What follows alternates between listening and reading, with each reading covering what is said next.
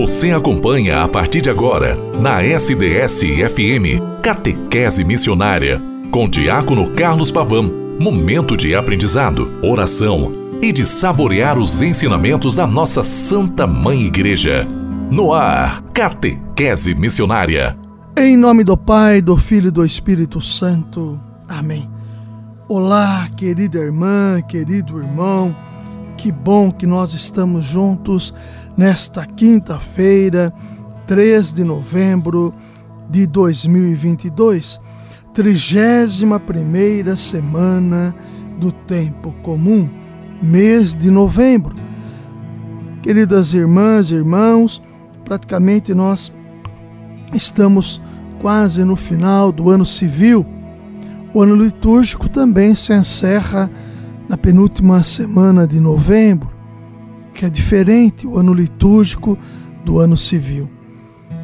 Assim sendo, nós aqui da Rádio SDS 93.3, no programa Catequese Missionária, cada vez mais, fazendo com que o eco de Deus aconteça na história, na realidade nossa, do dia a dia, onde nós aqui nos colocamos para realmente vivenciarmos a presença do Senhor entre nós, estamos juntos. E você sabe que pode me escutar a qualquer momento pelo podcast, pelo Spotify, pelo portal da rádio sds.com.br.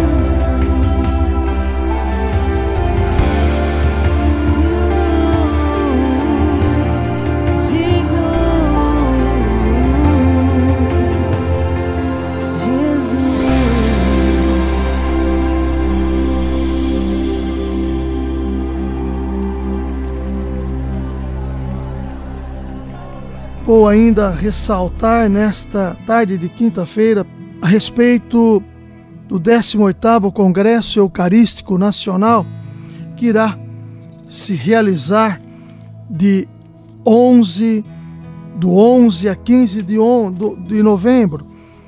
O 18º Congresso Eucarístico Nacional será em Recife, Pernambuco, e traz como tema pão em todas as mesas e o lema dai-lhes vós mesmos de comer, que é o mesmo lema da campanha da Fraternidade 2023, que nós também, no tempo oportuno, estaremos trabalhando juntos, querida irmã, querido irmão, para que no tempo quaresmal a nossa real sensibilidade, através dos exercícios que a Santa Quaresma nos levam a exercermos, tenhamos como fundamento aquilo que a campanha da fraternidade também nos ajuda a vivermos neste tempo tão forte que é o tempo quaresmal.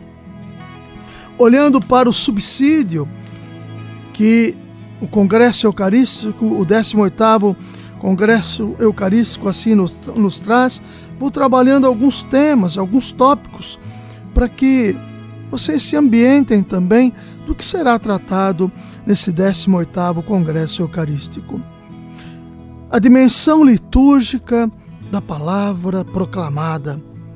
Ao mesmo tempo, irmã e irmão, que a palavra da eu escritura não está na celebração apenas como elemento catequético a ser aprendido, e sim como alimento de comunhão a ser recebido, é importante que ela seja partilhada em um método que a tradição da igreja sempre chamou de mistagógico, mistério de Cristo, ou seja, de uma forma orante e como revelação afetuosa, progressiva, respeitadora do mistério que a palavra de Deus assim encerra.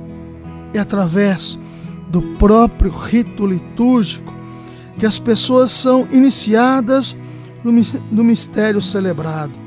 Para isso, cuidemos principalmente da simplicidade das traduções litúrgicas, com as proclamações sendo feitas de modo mais dialogal possível. É fundamental cuidarmos para que todas as celebrações do Congresso tenham uma dimensão fortemente pascal. Restituir a celebração eucarística, o seu teor pascal deve ser feito através dos cânticos, dos textos bíblicos proclamados no Congresso, mas principalmente na alegria e na simplicidade do testemunho que o Congresso deve dar ao mundo verdadeiramente o Senhor ressuscitou e disso somos suas testemunhas. Atos 2, versículo 32.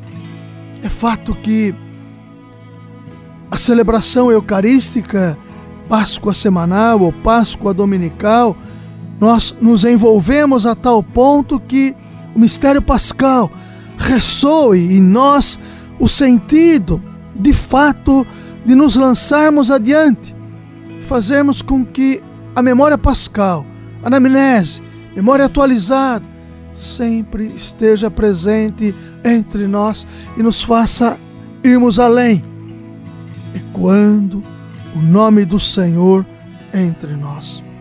O memorial do sacrifício de Cristo. Eu vos exorto, irmãos e irmãs, pela misericórdia de Deus, a oferecerdes vossos corpos em sacrifício vivo, santo e agradável a Deus. Esse é o vosso verdadeiro culto. Carta de São Paulo aos Romanos, capítulo 12, primeiro versículo, versículo 1. O altar sobre o qual celebramos o memorial de Cristo é, ao mesmo tempo, a mesa Mesa porque a Eucaristia é memorial da ceia de Jesus e a ara, porque aí se celebra a memória do seu sacrifício redentor. Além disso, as orações eucarísticas se autocompreendem como sacrifício.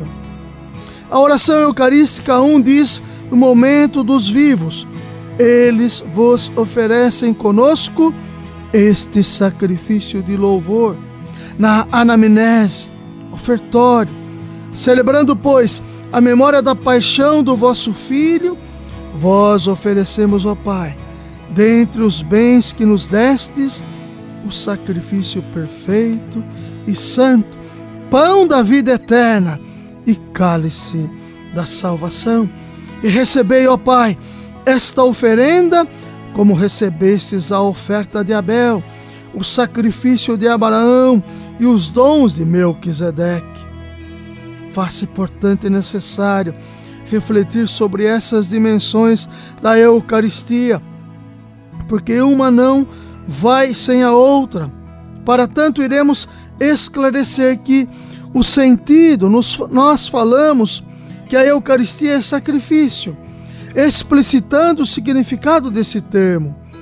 Já os primeiros discípulos acolhem a morte de Cristo como sacrifício e refletir sobre como a celebração de um congresso eucarístico nacional contempla o sacrifício de Jesus na Eucaristia ao mesmo tempo que contempla o sacrifício de tantos de nossos irmãos e irmãs que derram, derramaram seu sangue pelos valores do Evangelho e de milhões de tantos outros que se sacrificam na luta diária por condições melhores de vida e até mesmo pela simples sobrevivência. De fato, iluminados pela luz que Cristo nos trouxe com sua entrega amorosa, nós poderemos vê-lo em tantos jovens sacrificados em nosso país, torturados pela negação do seu direito de bem, se alimentar, habitar,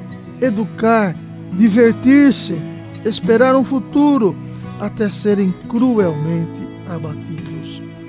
Querida irmã, querido irmão, a nossa oração para com o Congresso Eucarístico, ela se alarga, ela se estende para que a nossa força oracional vá ao encontro daqueles que lá estarão participando e possam, de fato, em torno da mesa do Senhor, palavra, Eucaristia, manifestarem o desejo da concórdia entre todos os segmentos, para que sejamos um em Cristo e ser um em Cristo, para que o mundo creia e creando possa ser um mundo melhor.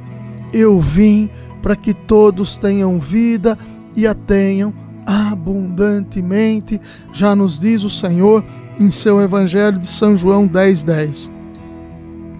Que nós sejamos, com a graça do Senhor bom Deus, estes que promovam e promovem o reino de Deus entre todos. Ave Maria, cheia de graça, o Senhor é convosco. Bendita sois vós entre as mulheres, bendito é o fruto do vosso ventre, Jesus. Santa Maria, Mãe de Deus, rogai por nós, pecadores, agora e na hora de nossa morte. Amém. Em nome do Pai, e do Filho, e do Espírito Santo. Amém. Até amanhã, com a graça e a bondade de Deus.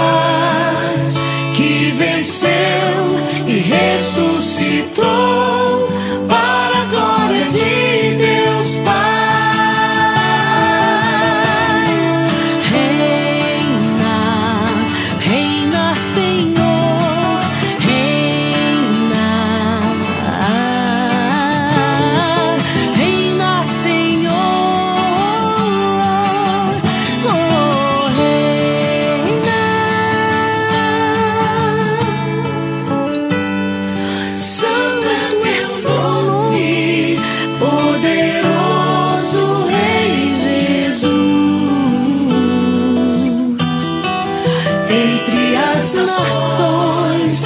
Quem não te glorifica.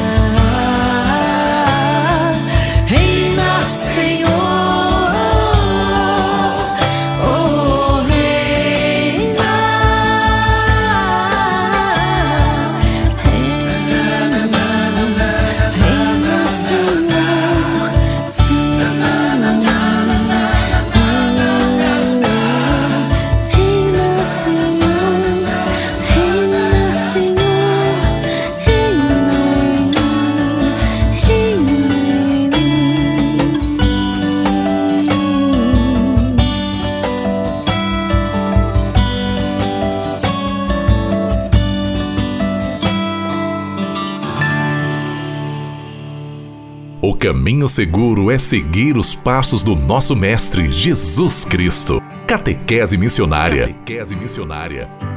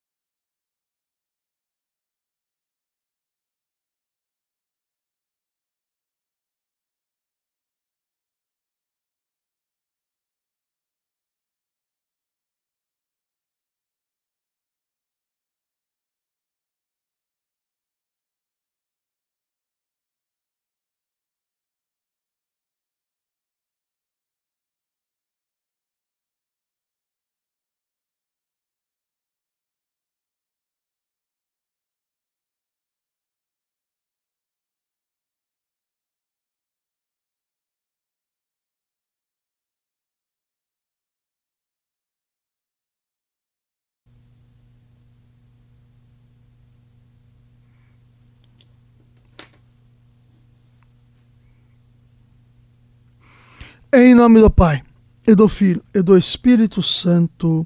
Amém.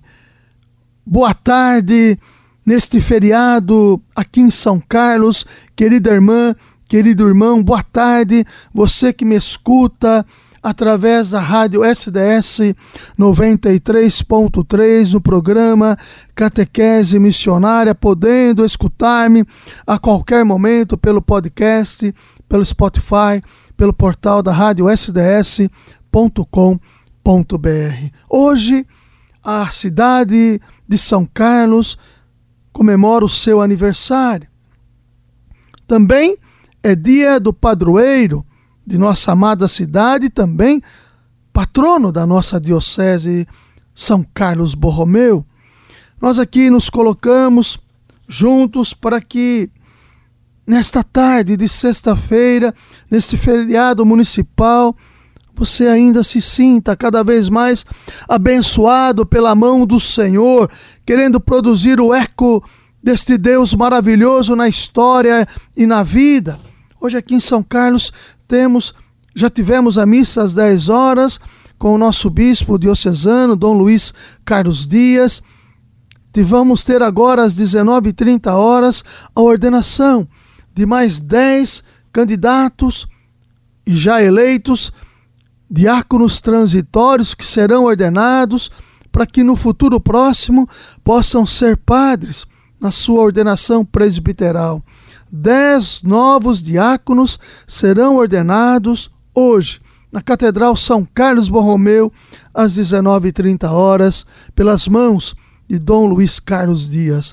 Você, querida irmã, querido irmão, é convidado a estar juntos nesta ação de graças que rendemos a Deus através da ordenação diaconal. Diácono é aquele que é o braço do bispo nas relações e nas causas que demandam a sociedade de uma inserção no âmbito social.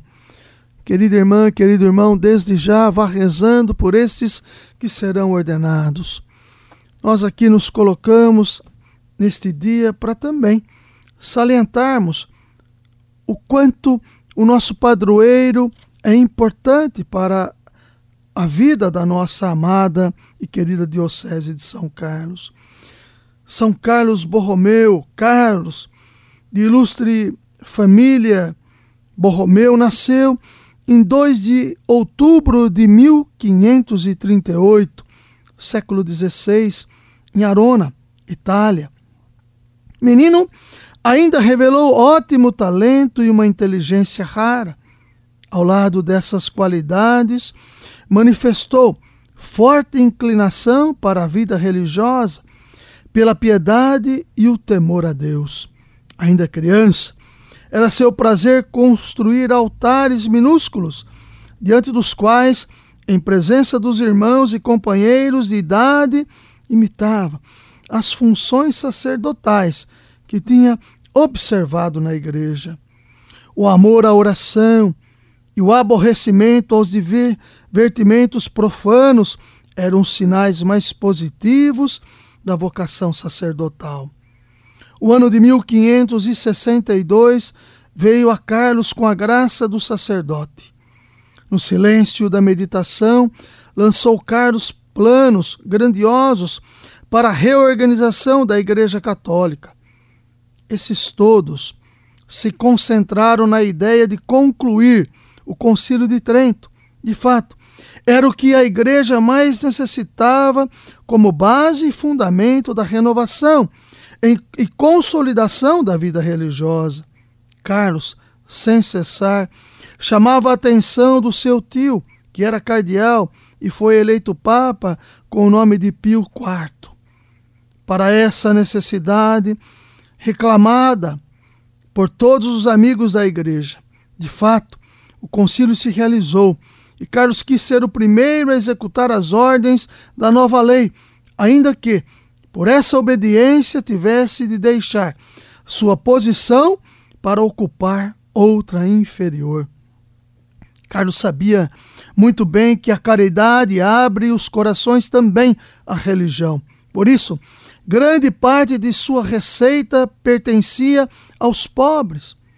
reservando para si só o indispensável, heranças, os rendimentos que lhe vinham dos bens da família, distribuía-os entre os desvalidos. Tudo isso não aguenta comparação com as obras de caridade que o arcebispo praticou.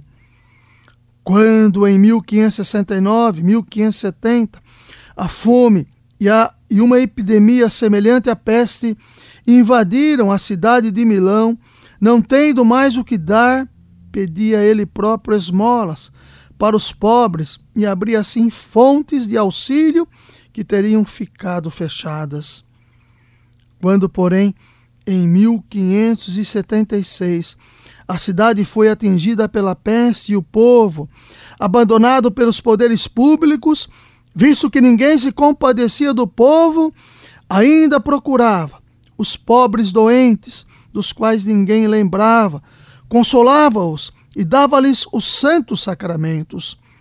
Tendo se esgotado todas as fontes de recurso, Carlos lançou mão de tudo o que possuía para amenizar a triste sorte dos doentes. Mas de cem sacerdotes tinham pago com a vida na sua dedicação e serviço aos doentes. Deus conservava a vida do arcebispo e esse se aproveitou da ocasião para dizer duras verdades aos ímpios e ricos esquecidos de Deus. Gregório décimo terceiro, não só rejeitou as acusações infundadas feitas ao arcebispo, como também recebeu Carlos Borromeu em Roma com as mais altas distinções. Em resposta a esse gesto do Papa, o governador de Milão organizou no primeiro domingo da quaresma de 1579 um indigno prestito, préstito carnavalesco pelas ruas de Milão, precisamente à hora da missa celebrada pelo arcebispo. O mesmo governador que tanta guerra ao prelado movera e tantas hostilidades contra São Carlos estimulara no leito de morte, reconheceu o erro e teve o consolo da assistência do santo bispo na hora da agonia. Seu sucessor, Carlos de Aragão, duque de Terra Nova, viveu sempre em paz com a autoridade eclesiástica. O arcebispo gozou desse período só dois anos. Quando, em outubro de 1584, como era de costume, retirara-se para fazer os exercícios espirituais. Teve fortes acessos de febre, aos quais não deu importância e dizia: Um bom pastor de almas deve saber suportar três febres antes de se meter na cama. Os acessos renovaram-se e consumiram as forças do arcebispo. Ao receber os santos sacramentos, expirou aos 3 de novembro de 1584. Suas últimas palavras foram: Eis, Senhor, eu venho, vou já. São Carlos Borromeu tinha alcançado a idade de 46 anos. Foi beatificado em 1602 por Clemente Clemente VIII e depois canonizado em 1610 por Paulo V, que fixou a festa do santo para o dia 4 de novembro.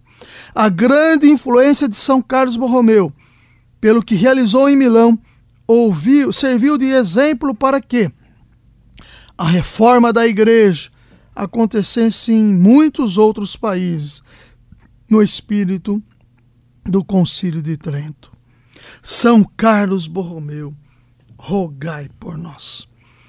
É neste princípio de devoção, de amor à igreja plena, que nós aqui, enquanto Diocese de São Carlos, nos colocamos também amando a nossa querida Diocese de São Carlos, nesta parcela particular da Santa Igreja de Deus, que quer colocar-se em serviço na missão, na participação e na comunhão para com todos na sinodalidade, onde somos chamados a caminharmos juntos e promovermos realmente o bem comum para com todos.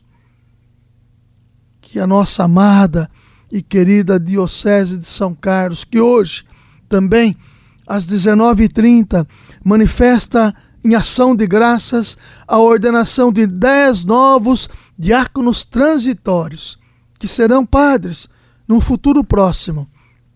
Que nós possamos juntos rezarmos a esses eleitos para que eles desenvolvam, desempenhem o seu trabalho diaconal com fervor e se coloquem sempre ao serviço aos irmãos que mais necessitam. São Carlos Borromeu, realmente rogai por nós. Ave Maria, cheia de graça, o Senhor é convosco. Bendita sois vós entre as mulheres, bendito é o fruto do vosso ventre, Jesus. Santa Maria, Mãe de Deus, rogai por nós, pecadores, agora e na hora de nossa morte. Amém. Em nome do Pai, e do Filho, e do Espírito Santo. Amém. Domingo é dia da família reunida em torno do altar do Senhor. Trigésimo segundo domingo do tempo comum. Celebrare, celebraremos a solenidade de todos os santos e santas de Deus. Vá ao encontro da sua comunidade eclesial. Celebre a vida em torno da palavra e do altar do Senhor. Até segunda-feira, com a graça e a bondade de Deus.